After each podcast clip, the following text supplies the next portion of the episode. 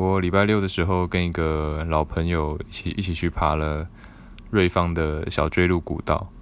对，它算是有一点难爬的路，就完全没有那种步道啊阶梯，是而且有很多地方要拉绳子爬的，